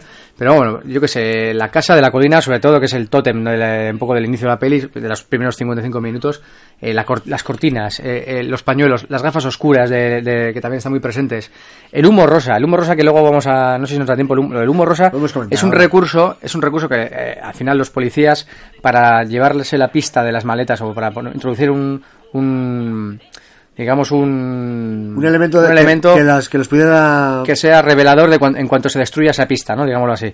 Entonces, claro, le meten en un- una especie de cápsulas para que cuando si se incinera ese maletín aparezca un humo rosa automáticamente. Y claro, la película, estamos hablando que la película es en blanco y negro, y pero de repente, por arte de magia, de la chimenea de un, de un quemador aparece humo rosa, que es una señal además es muy clara, que es muy clara porque además se ve desde la, la policía lo ve desde la casa de Gondo, dice humo rosa, humo rosa, entonces se quedan todos ahí alucinados, salen al balcón y ven humo rosa de una chimenea, pero es que es humo rosa, Mira, ahora que que- es en blanco y negro la película, que, es, que además es, eso es pionero porque luego lo copia Spielberg en, en la lista de Schindler y, antes alguno de- más. que es un fanático también de Kurosawa, y otro fanático de Kurosawa, como es Coppola, en Rumble Fish, Rumble Fish. hay un pez también que creo que es amarillo, si no me equivoco. Sí, Y- bueno, la lista de Schindler es la, la niña que pasea en el gueto de Varsovia que con el vestido rojo, ¿no? y luego se la ve. película y luego se la ve, se la ve también. se la ve. Es que eh, estos pequeños detalles también que entroncan muy bien con la investigación de la policía. Cómo le, cómo le van engañando, ¿no? Cómo, eh, ahora, ahora hay que decir que, que estos no han muerto. Ahora hay que decir no sé qué, que ha aparecido no sé qué. Un billete de los billetes falsos. Marcados, ¿no? De los billetes marcados ha aparecido, tal. Y que y, y la foto del, del maletín. Están buscando, eh, el, eh, si ven a alguien con este maletín, por favor, no sé qué. Entonces es lo que le da pie a él para al, al secuestrador para quemarlo y eso es un detalle que, que bueno muy muy especial no dentro de la película porque es tan oscura la película estamos hablando todo el rato de unas cosas tan truculentas que encima eligen el color rosa porque podrían haber elegido amarillo verde yo qué sé no ese color rosa tan llamativo tan tan entre comillas que rebaja tanto la tensión no que es un color eh, cálido es un color fácil de no de de ver incluso más relajante, ¿no? Porque igual un rojo hubiera sido muy fuerte o Sí, tal. la Ese verdad color es que- rosa es que queda muy bien con la el verdad, es que, la verdad es que le da un elemento de sorpresa, ¿no? No te lo esperas, además, ¿no? Es como, sabes que va... Dicen en la película, ¿no? Que va a salir un humo rosa, pero claro, la película entera, principalmente es en blanco y negro, total, y tú esperas que salga un humo blanco, ¿no? Y digo, ah, saldrá un humo rosa, pero lo habrán... No, no, no, es que esto es un elemento de sorpresa que te mete Kurosawa en la peli, para, que te, para dejarte, para trastocarte total, Claro. y te dice, hostia, esto es lo que viene aquí, ¿no? Claro, claro. Luego también en la también podemos ver mucho que no, no hemos comentado, hay un momento también de Gondo cuando están en la primera parte industrial que le dice al hijo cuando se intercambia con, con el otro amigo no, eh, cuando hace de, malhechor dice no aunque sea malhechor no te dejes coger o sea sé fuerte tal escóndete y no te dejes coger es esa mentalidad también de él no de, de hombre hecho a sí mismo. Luego la película pues acaba con los derroteros complicados no pues le, le acaban ejecutando eh, la hipoteca, se ve como él va perdiendo, bueno, van, van como, co- eh, Van colocando etiquetas a los, de precios a, a los muebles. a los muebles y tal, ¿no? Que eso es, que, que eso es, eso es desolador, porque el tío, claro, está con la policía todavía hablando y de repente vienen con una especie de tasadores y dice, no, no, usted no se preocupe, no se levanten del sillón, pero esto tenemos que poner aquí la pegatina. además ¿no? los que le dejaron el dinero dicen no no podemos permitir que usted nos pague los intereses y, haya pagado 30 millones a, a un malhechor, ¿no? Por ejemplo. Luego eh, es un poco eso, ¿no? Lo, que- lo que lo que venimos comentando. Ese capitalismo también salvaje que se va viendo, esa doble moral, ¿no? Que, que luego al final pues se cierra un poco el círculo cuando él pues dice que ya está en marcha ya con otra empresa que es más pequeña y tal pero que está a tope y tal como que esa esa, esa cabeza de él no de, de ir para adelante siempre no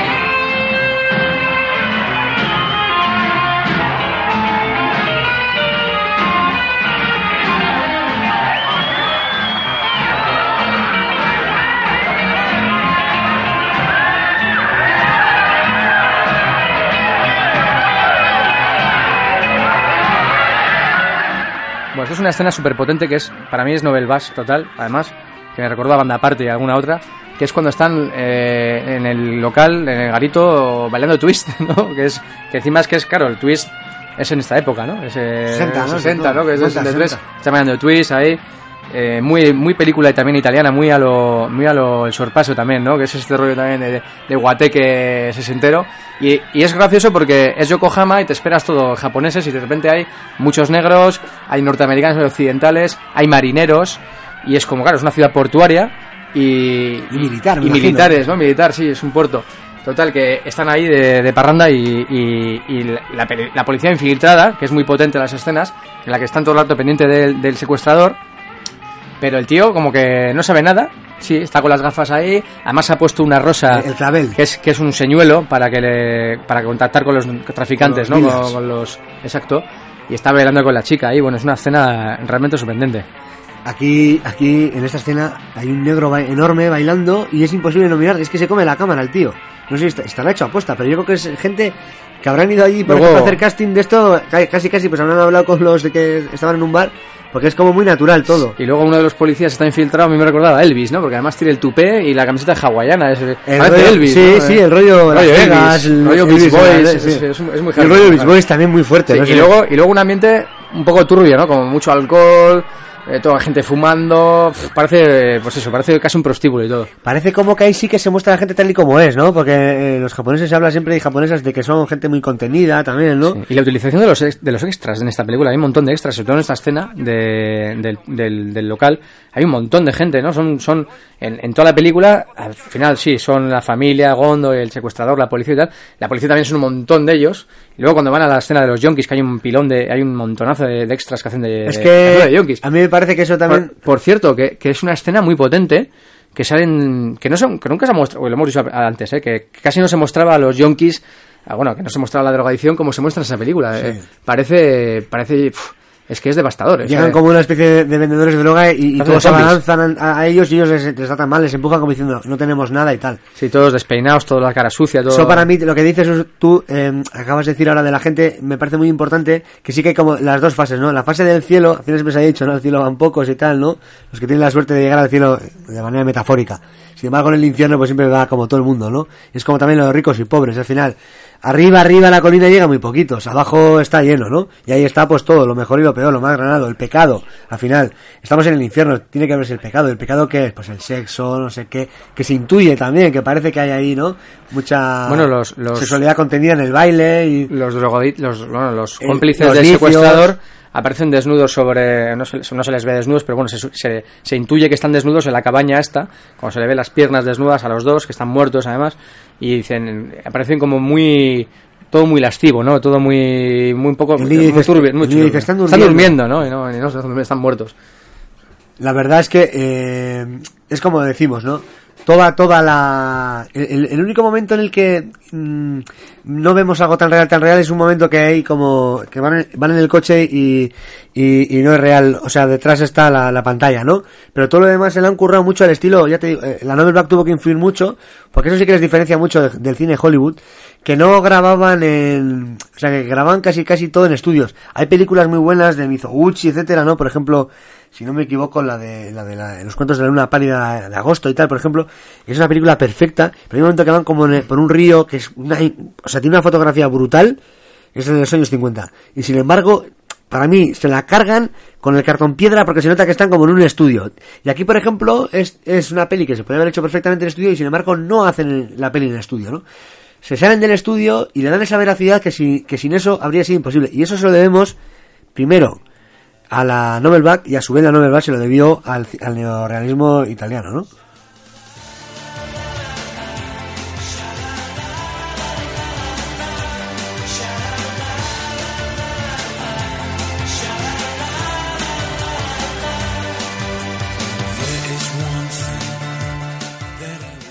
Bueno, ya eh, estamos llegando al final de la peli, que es el, el- este cara a cara entre, entre el señor Gondo y el secuestrador, que me parece una- un final bestial. O sea, eh, se ven en... re- ¿no? Le va a visitar porque además solo acepta el... El secuestrador solo acepta hablar con él, ¿no? No se sabe muy bien por qué, hasta que luego se lo explica. Y le explica, pues eso, la- la- la envidia, el odio entendido como hemos dicho antes, entendido como envidia. Pero, la envidia Es una envidia rara. Es una envidia él- muy extraña. Porque él realmente estaba de camino a poder ser un, un hombre que podría aspirar, ¿no? A, a la- a vivir en la colina. Estaba estudiando medicina. En principio puede ser que... Pero no sé, es esa envidia igual automática. Habla algo de la madre, no sé qué. Se... Sí. Vamos como... Conociendo detalles, Conociendo eh. alguna cosa que ya nos indica, ¿no? Yo, por ejemplo, no soy muy amigo de estos eh, de esta especie de, de, de epílogos finales, ¿no? De... de... Hay una frase muy potente que le dice, no tengo miedo, no tengo miedo a nada, no tengo miedo a ni siquiera a la muerte. Y de repente empieza a temblar. A temblar, sí. Y dice, no, no, no estoy temblando por, por este miedo, estoy temblando, eh, estoy temblando por verla a usted, eh, estar en, seguir como en la cima, no, no, no seguir, sino... No, dice del aislamiento, ¿no? Aislamiento, algo del aislamiento. Es que, yo ya te digo, no soy muy amigo de esos epílogos explicativos y tal, pero aquí, por ejemplo, no, no hay explicación posible. Es, muy, es muy potente que el espejo que separa, que hay una verja, pero que tiene una especie de espejo también, tiene una especie de cristal que lo separa, y es un plano contra plano, ¿no? Se les ve, a- a- a- mientras se le, le enfocan a una cara, el otro se ve la automáticamente otra. la, cara, Eso es. como otra vez, otra vez el cielo y el infierno, otra vez puestos, ¿no? Ahí, Este, cada vez que enfocan a uno, el otro sale reflejado en el espejo. Y luego, eh, intenta dar como explicaciones, y yo creo que mm, eh, el personaje que interpreta a Mifune, ¿no? el señor Gondo, quiere de alguna manera saber, pero ¿por qué le han hecho esto? ¿No? Él de alguna manera que todo, que es respetado y tal. Por un lado le quedará esa cosa, no, vale, lo he perdido todo, pero que, que, porque también tiene esa cosa de que le van a matar, y hasta cierto punto yo creo que no es eh, algo que el propio Gondo quiera. O sea, no es algo que le vaya a relajar, Es ya lo no, ha perdido él, todo. no, él no entiende. Él no quiere tampoco no- que le él maten. tampoco no entiende por qué esta persona Es un humano. profes- eso es, le y, le profesa trata, este odio. y- y le trata como un humano, además. Aunque también cosa que al revés no. También le dicen cuando eh, eh, al principio de la película cuando tiene la- las conversaciones por telefónicas con él, le dice este señor, este esta persona no es que solo quiera mi dinero, sino que quiere verme arrastrado, me quiere ver humillado, me quiere ver defenestrado, me quiere ver pues eso, la mierda. Y al final sale, Y al final sale un poco, a de ver, trastocado porque el, el Gondos al final es humano, sí, eh, ha sufrido, eh, no ha podido realizar el sueño que tenía en mente, bueno, Pero cosas. bueno, él de alguna manera se vuelve a rehacer porque Eso es. ya va a estar en una empresa que parece que va a controlar él, por lo menos, ¿no? Sí, sí, pero él, no- él no llega, no entiende tampoco, no llega a entender por qué ha, por qué ha pasado esto. ¿no? Eso es. Luego, y luego es muy bueno que las explicaciones que en principio le quería dar el otro son cortadas, como decimos, por esa especie de, de falso telón de metal, ¿no? Como si cayera la, la- la bambalina, cae el plas, es una uno- imagen, se cierra casi como si dijéramos un fundido a negro, casi. Me gusta la pregunta que le dice, señor Gondo, eh, ¿se alegra de que vaya a morir? Y dice, ¿cómo usted me puede, por qué me voy a alegrar, no? ¿Cómo, cómo que me voy a alegrar? Si, Es que estás, Sí. te, te enamora. El personaje de Gondo es increíble, ¿no? A pesar de que dude, que hasta en el propio tren llega a dudar. Porque hay un momento que dices tú, ¿pero va a tirar la pasta o no? Porque bueno, llega a dudar en el sentido de que cuando, ¿por qué tengo que ayudar a alguien que no es mi hijo, no? Se, se presenta esta, esta cosa que es muy fuerte también decirla, ¿no? Y, Eso es. y al final el tío, él, él dice, sí, claro, eh, no la es mujer no tiene hijo, claro, la mujer lo tiene claro. Sí, sí, Como dices, que no. da importancia al dinero. Este, este todo lo que tiene de alguna manera, todo el trofeo es el dinero, ¿no? Pero una vez que da ese paso de ayudar, o sea, de, de pagar, incluso en el propio tren está muy bien hecho que está sudando como un cerdo ahí el hombre. Y hasta el último momento está como diciendo qué hago, qué tal. Tenemos dos minutos para hacerlo. Y hay como una tensión porque yo me acuerdo la primera vez que la vi que pensé, no, no sé si será capaz de tirarla. 独房から出されただけで震えてくるんです本当ですよ。私は死刑なんか怖くもなんともない。地獄へ行くのも平気だ。生まれた時から私は地獄みたいな生活には慣れてるんです。天国へ行けなんて言われたらそれこそ本当に震え上がるかもしれませんがね。Hemos, hemos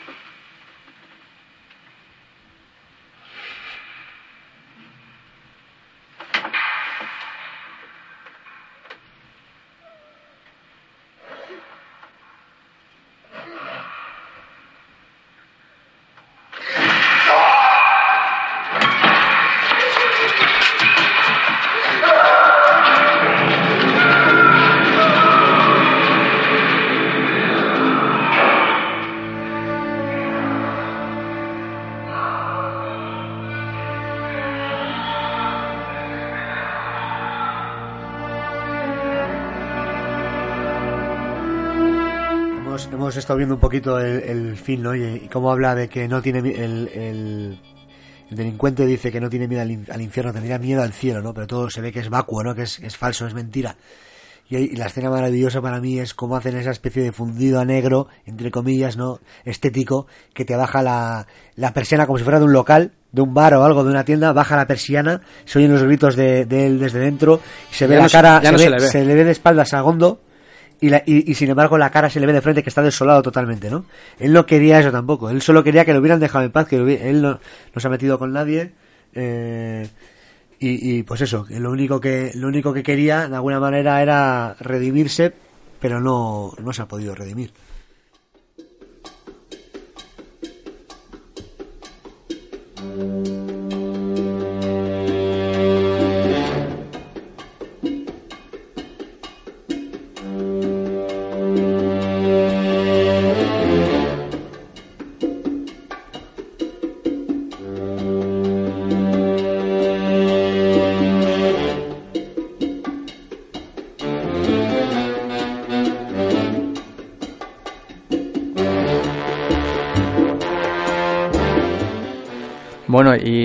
Acabando la peli, queríamos también hacer un. Queríamos poner este guiño a, a Sed de Mal, que también es una peli que, yo- bueno, que, que, que puede ir uni- unida en cierto sentido a la que acabamos de hablar de El cielo y el infierno de, de Kurosawa. Este, este principio, este, este, este inicio, este de, de Henry Mancini, ni iba a saber la palabra, iba a decir el. El plano largo. El, plano secuencia, plano secuencia, sí. el- uno de los más famosos de la historia, si no el más famoso. Pues sí. Ahora habíamos, habíamos pensado en, plantear ya una vez comentado un poquito nuestras impresiones también sobre la película. Queremos aprovechar para, para recomendar esta película del infierno del odio a aquellas personas que no hayan que no se hayan iniciado especialmente con Kurosawa, pues que es un buen inicio, porque es una película muy entretenida, a pesar de que dura casi dos horas y media, es muy entretenida y es una forma de acercarse a este cineasta y de entenderlo un poquito eh, y como si dijéramos entrar poquito a poco en el mar, ¿no? De él, eh, pues eh, mojarse un poquito los tobillos con él, pues como hablamos de Lynch, ¿no? Que, puedes empezar por películas más suavecitas, ¿no? Y luego ya irte metiendo ya más, más lo duro, ¿no? Por ejemplo, pues eh, en- este caso de Lynch, pues podía, hablábamos de TCP Azul y tal, ¿no? Que luego ya viene Carretera Perdida o o bueno, pues esas, o Mulholland Drive, ¿no? Pues en este caso, Kurosawa es un buen inicio para nosotros esta, ¿no? Esta, versus Zala, también que es una historia muy bonita, El Cazador, una historia preciosa de, de, Año de la, 75. de la amistad, de la humanidad, de producción soviética, por cierto, y luego también la de Yojimbo, serían las tres películas yo creo que las mejores para, para, para empezar, ¿no? Porque la de Yojimbo, a pesar ya de que nos lleva al mundo del feudal y tal, es un western al final, es una película de acción incluso, y es una película, bueno, que, que, que cualquiera podemos comprender a pesar de las complejidades que tiene y tal, ¿no? Entonces, habíamos pensado también, pues comentar un poco esas películas japonesas que nos han, que nos han gustado mucho a nosotros, ¿no? Para daros, en vez de hacer esa recomendación friki, pues aprovechar, como hemos hecho, como estamos haciendo este año últimamente, ¿no? Cuando hemos hablado de alguna película de Tarkovsky, pues hablamos de alguna película del este, ¿no? Que nos gustaba y tal. El cine japonés, eh, hay como todo, cine bueno, cine malo, ¿no? Pero el cine que nos llega aquí, y el cine, el cine grande es muy grande, ¿no?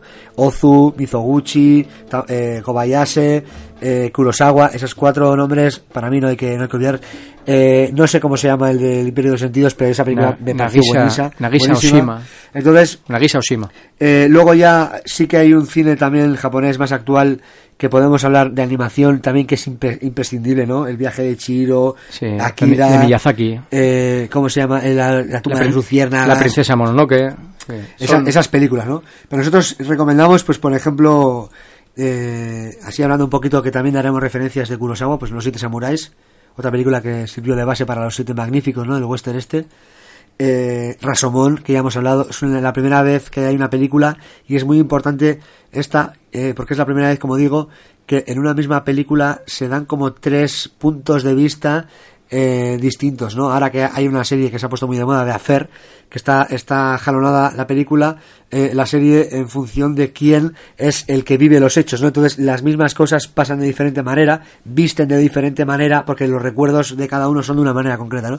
Pues en el Rasomón hay un hecho que es una violación y tal, un hecho muy fuerte, y vemos cómo hay tres personas implicadas y tal, y cómo cada una de las personas lo valora, ¿no? Luego también eh, hay otra película que para mí es imprescindible, que se llama Arakiri, de Kobayashi. Es una película también que nos entronca con el, con el feudalismo, ¿no? Pero con, con esta figura, ¿no? Que aquí se, ya- se conoce como, como Arakiri, pero en Japón parece ser que es el seppuku, ¿no? Que es cuando un samurái eh, ha sido humillado de tal manera que tiene que él mismo pues infligirse esa muerte, ¿no? Clavándose su propia katana en principio eh, a sí mismo, ¿no? Aquí lo que ocurre es que la katana es falsa, creo que es de bambú, bueno, es, es una película también para eh, los cinéfilos pues eh, imprescindible. Como hemos dicho, La tumba de las luciérnagas de animación, Los cuentos de Tokio de, de Ozu, es una película que me gustó mucho también, es una película muy bonita de este director eh, que te va contando, eh, habla un poquito de la vejez, del paso de, de- del campo a la ciudad, ¿no? De, de, las familias, cómo van cambiando los padres respecto a los hijos y tal. El abandono al que, que sufren algunos padres también, ¿no? Cuando los hijos van a la ciudad. Muy buena. Y luego, por dar otra referencia, pues los cuentos que he dicho ya de la luna eh, pálida de agosto y el teniente, el intendente Sanso, son de, Mizoguchi ambas, son películas también que quitando esa pátina que tienen de, estudio, pues son películas que son, lo importante son la, historia, ¿no? Que tienen mucho que ver con los cuentos tradicionales también de, de Japón, ¿no? Y luego también hablaría de, ya de los años 80 de la balada de Narayama, que no nos recuerdo quién es el, el director, pero es una película que a mí he revisto recientemente, una película que cuesta un poquito entrar, pero una vez que entras, pues la verdad es que eh, es especialmente humana también, ¿no? También nos habla de, de, un, de una especie de Japón lejano pero muy cercano eh, y el tratamiento que se da a los, a los señores mayores. Y luego hay una película que me gusta mucho, que nunca me acuerdo cómo se llama, que siempre digo Nubes Negras, pero Nubes, nubes Negras sé que no es, que es una película que, que ojalá supiera de quién es, porque nunca me acuerdo, que es un director eh, muy famoso y premiado en Cannes y tal, que y, y trata, trata también ya en los 80 la película no pero trata de cómo eh, los japoneses afrontaron eh, esa masacre no de en este caso de Hiroshima porque esas son o, o lluvia lluvia negra no me acuerdo cómo es Yo- yo verdad es lluvia que negra Estoy bastante perdido en cine japonés, la verdad. ¿eh? que es esa lluvia creo que es esa lluvia esa lluvia como casi petrolífera no que, que soltaba la Ah, eh, ya sé qué película es. eh, ya sé qué película ese es. Japón no post posguerra mundial Esa Pues- película es muy dura, pues ¿eh? es durísima durísima. esa la ando en la 2 seguro Sí, sí, me suena, me suena, me suena mucho. yo creo que de pequeño vi algo y luego la vi hace hace un par de años o tres y es una película buah, también muy trepidante que, que, que también habla mucho de cómo eh, se generaron también un montón de supersticiones no alrededor de la gente que estaba que le pilló pues esas esas lluvias no posteriores Lluvia de ceniza, no, no recuerdo cómo es se como una lluvia negra como Sí, sí. petrolífera casi Sí, sí, sí. y, y, y es que no recuerdo de, de cómo se llama eh, la película, pero, pero también, eh, si, si fuera capaz de dar el, el- la referencia, os la recomendaría. Sí, yo tampoco recuerdo, yo sé qué película estás hablando, pero no, no, no- nos has pillado a fuera de juego a todos. Pero bueno, sí, ya la, la demos en, si no es este programa, pues Mira, la- ya, la- ya está, por fin. Eh, Lluvia Negra, y es de Sohei Inamura, que estuvo premiado en Cannes, entre otras, con La Anguila. Esta película, te digo, me... Ah, mira, sí, es el, es el mismo que el de la balada de Narayama, me sonaba, Mm. pero...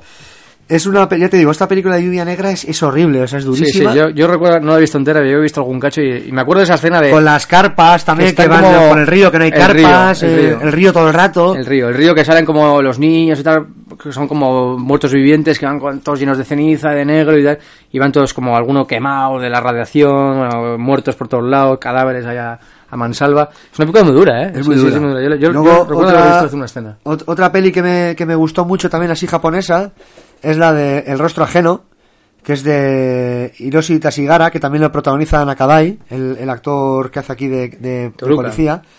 Y esa película también me gustó mucho que hay, yo creo que, que se basó también un poquito Almodóvar para hacer la de esta que no me acuerdo no me acuerdo ahora cómo se llama una que está protagonizada por, por Ele- Elena Anaya que a su vez se basa en la- el rostro ajeno también que es eh, una película francesa. Pues eh, eh, tiene yo creo que tiene mucho de, de esta película no y como he dicho antes también pues la de eh, la condición humana que es ese tríptico de Kobayashi que me parece bueno, pues imprescindible para entender el cine japonés para entender el cine en general. Tres películas cada una de ellas tres horas cada una de ellas dividida en dos partes de hora y media que habla de la, de la ocupación japonesa en China y cómo acaban en, eh, y va degenerando en la Segunda Guerra Mundial huyendo hacia hacia hacia territorio de la, de la URSS o sea son películas que que que dejan pozo y a su vez son muy entretenidas también porque tienen una factura como si dijéramos muy eh, norteamericana no también hemos dicho que ahora me acabo de acordar que a mí me recuerda un poquito esta película que hemos hablado de Rost- la de el, el odio, el infierno del odio, del odio en la persecución a que hemos dicho tú también, Gonchal, a, a M, el vampiro de Dusseldorf. Sí. Tiene un aire así con la fotografía esa negra y, y- y la persecución, ¿no? Peter Lorre. Estas son más o menos mis, mis recomendaciones que os hago de, de lo que he visto, ¿no? Y luego ya por, por decir, me gustó mucho, eh, bueno, alguna película así que llaman de J horror, de J horror, ¿no? Del, del horror japonés y tal. Había una concretamente, Audition, me gustó mucho, que es un poco rara, también hay que reconocer, de Takeshi Miike, creo que es el director. Y esa película paso a recomendaros, ¿vale? Eh, yo, yo voy a hablaros mi pequeña aportación porque yo de verdad el cine japonés lo tengo bastante de, lado, cosa graso error, porque es un cine excelente que creo que hay que dar una oportunidad. Eh, voy a recomendar otro Takeshi que, bueno, más conocido para el gran público, Takeshi Kitano, actor, director, bueno, eh, un montón de cosas. Este tío ha hecho de todo. Eh, además hasta humor amarillo, ¿no? O sea, imaginaros. Eh, bueno, voy a hablar de una película que vi hace un tiempo. La verdad es que la tengo entre mis favoritas de, de- Oriente. Y es el título original es Hanabi, es Flores de Fuego, del año 97, de Takeshi Kitano. Eh, un, también es un thriller eh, policíaco, digámoslo así, bueno, con yacuzas de por medio. Esa película la recomendaste en nuestro Sí. primer programa. Exacto. Yo, yo no la había visto. Muy violenta. Y es buenísima. Y es buenísima, son 103 minutos de, de auténtico de auténtico de auténtica tensión además. Eh, decir que la dualidad entre flores y fuego, eh, Hana que sería flores y Vi, son significados eh, literales así de bueno que, que conforman un poco los fuegos artificiales en la cultura japonesa y por eso viene el título de la, de la película. Una película que ya decimos eh, cumple ahora 20 años, pero que es un peliculón. Es un poco mi aportación así un poco Bueno, rápida. tú de, animación también las controlas bastante. Animación hemos visto unas cuantas de, sobre todo de Miyazaki, que es el de los estudios Ghibli, que bueno que ha hecho sobre todo el viaje Chihiro bastante premiada, eh, la princesa Mononoke y, y mi vecino eh, Totoro también ha hecho algunas así muy famosas.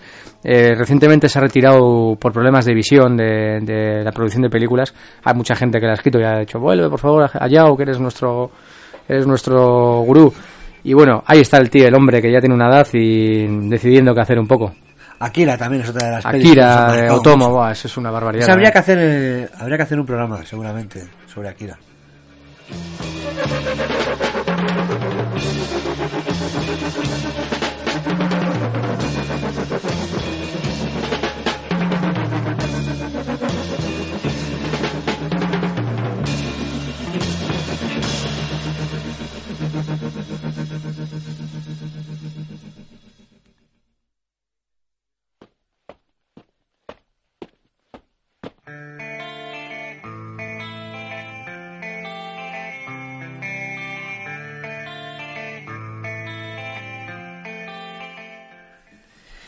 Bueno, pues eh, ha sido un placer eh, hacer este programa con vosotras.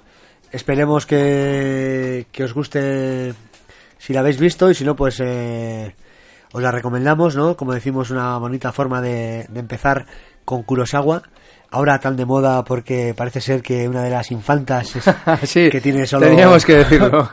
11 años, eso.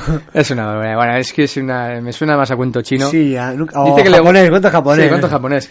Me- dice que la entrevista que hacen a todo a primera plana, como si dice que le gusta mucho Carol y el, país, el Alicia del País de Maravillas, la clásica clásico cuento, ¿no? Que me parece por otra parte fenomenal que a una niña de 11 años le guste y, y creo que muchos niños deberían es, eh, leer más libros y sobre todo Carol o bueno, quien sea. Pero ya, eh, hablar de que con 11 años ves películas de Kurosawa, o sea, me suena a mí eso Mira que chungo. nosotros hemos visto cosas raras con 11 años, ¿eh? Pero... O sea, me estás diciendo que ves que una, que una, que una niña... Aparte que es que, a ver, vamos a ver, vamos a plantearlo desde el punto de vista de que con 11 años no puedes entender una película de Kurosawa. De Kurosawa, no. No puedes entenderla. O sea, te puede parecer visualmente que, Buah, esto es la leche. O pero, entretenida, bonita, Entretenida, pero tú no vas a entender lo que es, por ejemplo, ver una película como Los Siete Samuráis, que aparte que son largas, son en blanco y negro, son temáticas de samurái, muchas. Yojimbo, la primera escena de Yojimbo, una de las que recuerdo, aparte de la mano del, amputada en la, en la boca del perro, hay una amputación con la katana de uno de los de uno de los eh, de los, de los del clan rival en, en en esta en Yojimbo. En Ran hay unas eh, hay unas sangrías Bueno, impresionantes. yo vi, O sea, yo, yo vi en cuanto al tema de violencia con 8 años. Sí, sí, pero en cuanto al tema de violencia, pero igual pero te puede gustar, no sé, no sé No, cómo pero claro, Pero son no películas, nada, com- no son películas nada. complejas y estamos hablando de películas de los años 50 y 60. Que leches hace una que, que me parece fenomenal Sí. que dentro de un tiempo pues pueda haber películas una persona joven, pero con 11 años yo creo que no no sé cómo decirlo. O se las explican o O se las explican, pues sí. eh, no creo que pueda, eh, me suena a mí un- a una que nos quieren colar como... poco parafernalia. Parafernalia que nos quieren colar de la monarquía, como mira qué moderna y qué... ABC era. No recuerdo, No sé da si- igual, bueno, sí, es que da igual. Es que nos quieren meter, nos quieren vender una imagen que yo, vamos, yo, a ver, pero que me parece muy bien, eh, ojo, eh, pero que una niña es verdad, de, oye, de 11 perfecto. años que puede haber aquí ya con las aguas. Pero ya. bueno, sí. Sí. Que nos ha hecho gracia y había que contarlo porque ha, ha estado en las redes también. Sí, ha ha, habido memes, ha, ha habido de todo, ¿no? Ha habido bastante. Bueno, no quería, nos queríamos, eh, eh, queríamos despedir el programa antes de poner la siguiente final para poner una canción que nos gusta a Manu y a mí mucho, eh, de Vi- Violent Cop, que es una, una de las películas precisamente de Takeshi Kitano. Muy buena, que he visto. La primera película que tiene. Y este es eh, Asuma No Tem, no, no Them, que es el no, no tema de Asuma, que se llama. Y es una, es una canción bastante, bueno, nos, nos, me parece maravillosa. Y la peli está muy bien metida. Esta es la primera peli que además, en principio, no iba- él iba a actuar solo, pero al final la acabó dirigiéndola también.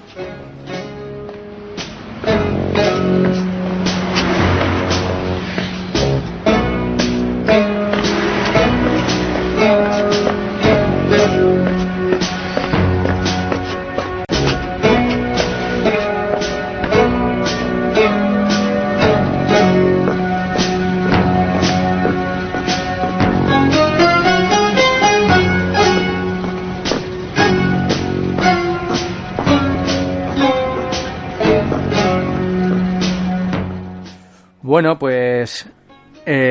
esto ha sido el Cine por la Vena de hoy. Recordar que seguimos la- en la red eh, y seguís también en Irola y Ratia, untasaspi.vos.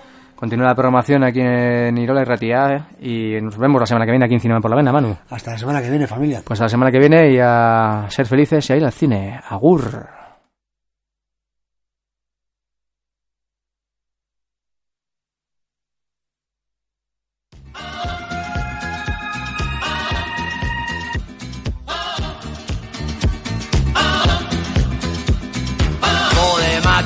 Te lo montas? Con más rabo que la pantera rosa. Tengo cardíacos a toda la nunca nadie la chanta. Ligar a muchos pibes, llamar a toda la baja. Buscar al marqués y arreglarle la tasca. Que a la marindrini le damos la revancha. Por ti, guapa, hago una farmacia. Madre que parió a la democracia. Chulo, puta, le rajo toda la cara. Los la Jaibe, la chute y la navaja. La espada y la loca para salir de naja. Tumba 3, no te quedan lágrimas. El hoy de la iglesia me prestó su cámara. Pepe Risi tocaba la guitarra. El Pirri me dijo que hiciera macarra. Ponte las grecas, jaco o el coleta. Venga, a ver si te una musiquilla guapa. No, colega. Ponte las grecas, el jaco o el coleta. Venga,